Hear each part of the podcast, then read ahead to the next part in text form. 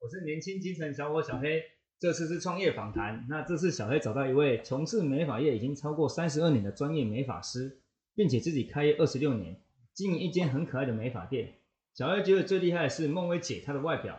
真的看不出来是一位妈妈，因为她已经五十一岁了，哈哈。为什么可以讲呢？因为现在是用录 podcast，所以看不到孟薇姐本人。那我们就来欢迎孟薇姐。 Hello，大家好，我是孟伟姐。嗯好，这时候我们就来问问看，为什么当初孟薇姐会选择美发业？因为哦美发业其实蛮特别的。嗯哼，应该是很简单，因为在学生时代的时候，我就有思考我未来的出路，我到底要选择什么工作比较适合我。那我觉得做美发就是可以一直很漂亮，然后我不希望我结婚后就是呃属于那个黄脸婆，所以呢，我就选择了这个这个事业。那你在评估美发业的过程中，你有其你有选择过其他行业吗？哦，有，因为有我，我会选择就是关于美的东西，所以说美容跟美发就是我两样在抉择。后来我思考了哦，就是比如说像小黑这样子帅气的男生，一定爱漂亮嘛，他肯定是每个月来剪头发的。那美容不一定的哦，他也肯定不会来做脸吧，他也不会想说来做身体，他嗯，嗯，就算有的话，可能频率不不够多。那我认为美发跟美容的话，我当然就选择会每个月来，对我的收入是有加分的。会比较好，就是因为你发现头发会一直长，所对以它剪的机会频率会比较高。对那做美容的话，需要有观念跟想法，对他才会来做脸。对，因为我知道孟薇姐在选择美发业跟美容业这个时那个时候很年轻，是十九岁。对，那你怎么没想过你做了美发？因为我知道我很多朋友做了美发，其实遇到蛮多困难的。嗯，他可能一下就不干了。他说可能要洗头洗很久才会成为一个剪头发的。那孟慧姐那时候有没有遇到这样的问题呢？呃，我有，其实呃，当时我的周围有很多朋友都都不建议我做头发，因为当时我们呃做头发要洗头发嘛，那手都像阿波阿手，啊，所以把她手就是对会烂烂的这样子。就是很干枯，然后会龟裂，然后甚至半夜你可能没有办法睡觉，它会很痒。那连我妈妈都很看了很心疼，她就说：“那你不要做好了。”可是我的目标感很明确，我就是要成为一位一位很有个性、很有风格的美发造型师。所以你就因为这么单纯，就坚持美发业，坚持了三十二年。对，而且我觉得我做的很快很快乐，而且应该是说，嗯、很多人都会问我说，你你为什你喜欢你的事业吗？你喜欢你的职业吗？我都可以很马上说，我非常喜欢。哇，所以孟慧姐是真的一个标准，就是我们现在年轻人常说的，就是要因兴趣而找工作，而做到你想要得到的结果这样的一个人呢。那你这个美发业这个过程中，你从来没有怀疑过自己吗？呃，应该是说，在我还没有学习的时候，呃，一般的造型师可能他他当设计师之后，他就觉得我是设计师了。大部分的设计师是不学习的。是那我我曾经也是这样，所以说呃，很多业务呃推荐我去上课干嘛，我都认为我已经是设计师了，不需要。是在那段期间，其实你是没自信的。然后有一位业务，他其实他跟他就是一直跟我聊，一直跟我聊。我觉得他也很坚持，在他身上，我觉得诶，他一直不放弃我。所以后来他跟进我了我，大概十年之后，我决定我要去学习了。哦，所以你那个业务他为什么希望你去学习？是因为他觉得你很有潜能，还是他想要培养你成为一个专业的剪发师？我觉得他是想要让我呃变得更棒的一个造型师。所以这个业务其实是你在美发行业的一个很好的恩人。对，就是说他一直没有放弃我，一直来一直来跟我说，叫我要学习学习学习。哎，那那为什么你？因为孟慧姐不是一开始就开业嘛，在从事学美发这个过程中，你是开业二十六年，所以其实你有六年时间是在外面上班的。嗯，之前是没有我，我之前有上班对，但是后来我自己开店的时候，我也一直都没有上课。到后段呃，透过开店十年之后，我开始觉得说我应该要去学习。当我走出去的时候，我发现外面的世界好大、哦，我外面的世界很大，有看到不一样的事事情。对，你可以看到好多人，我们就是说我们可以学习的，不管是打扮啊什么的、啊，技术等等层次，都会跟我们所想的是不一样。嗯，其实我来要来采访孟薇姐之前啊，我就有去问过一个我现在正在学美发的一个朋友，嗯，那我就问他说你有没有想自己开美发店？对，他就跟我说他其实想自己开美发店，可是他迟迟一直不出来。那我就问他为什么，他就跟我说他其实一直不知道怎么去留住客人。哦，那孟薇姐，你有遇到这个问题吗？其实留住客人，我觉得很简单，怎么样的简 单？因为其实你用最真诚的心，你把它当成是你的好朋友的看待，你的服务流程就是。你永远不管是熟客新客，你都要把它当成是你第一次见面，你想要服务好的观感的态度。其实基本上客人都会跟在你身边，热情非常重要，对啊对再来对自信也非常重要，对不对对。那开业的这个过程啊，你你要准备些什么？还是你其实也没想过，就是反正我已经做了六年，应该身上有点钱你就开业了？还是其实你想过很多事情才决定要自己出来开业？嗯，其实坦白讲，我一开始我开店的时候，我并没有什么钱，是但是呃，我就是基本配备，最主要就是很热情的心就这样你就开业了？就开那你了，开业的时候，你那时候你的父母都没有阻挡过你吗？嗯没有，都那还你蛮支持的，都还蛮支持，所以其实孟薇姐也蛮幸运的，因为父母没有抗拒你做这一途。没有，而且呃，妈妈的家都让我当美发美发工作室，都不用房租，哦，所以一开始是用工作室，到最后到现在，我现在看到这么漂亮的美发店，对，哇，那你这样创业下来，你觉得如果今天我那个朋友啊，他如果想要创业，你觉得他需要具备哪些条件，在自己出来开美发店会比较妥当？我觉得进修这种东西是一定要，就是就学要习，无止境的学习，对我也是到后段一直学习，然后因为我们的技术会一直不断的成长。那当你成长之后，其实原本我我开店的时候是没有花很多钱，我只花十万块，就是是基本配备这样开店，那就是所谓的家庭式。可是到后段，你的技术的层次已经成长很多的时候，你的作品出去，大家都认为是在沙龙馆大型店。这时候我思考，诶，既然我的作品是可以这么让人家肯定，那我是不是要让我的店是不一样的？而且，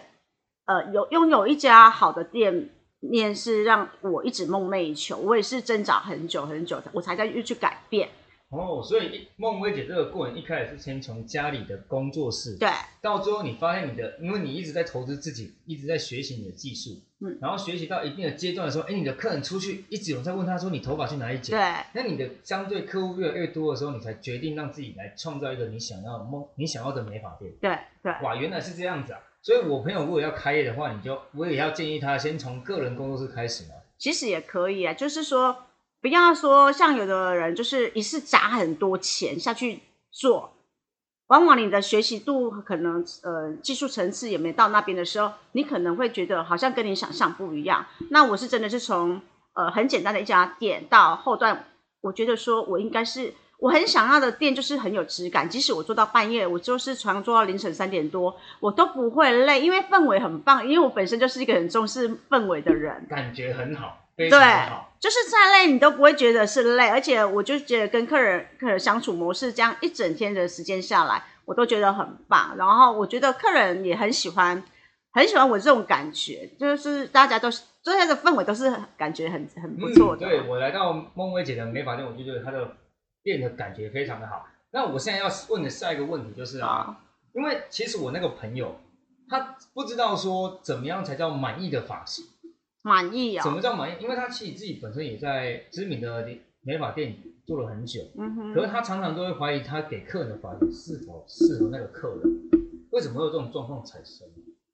嗯，适不适合客人，这是这是比如说我们去学习，我们多学习的时候，你就可以观察说，哎，他可能比较适合某某种造型，但是这必须要先沟通。因为一个真正成功的作品是对方要喜欢，而不是我们喜欢。哦，所以其实剪头发，就像我自己去剪头发，我遇到那些设计师，他就会叫我，因为我会自然卷，他就叫我要做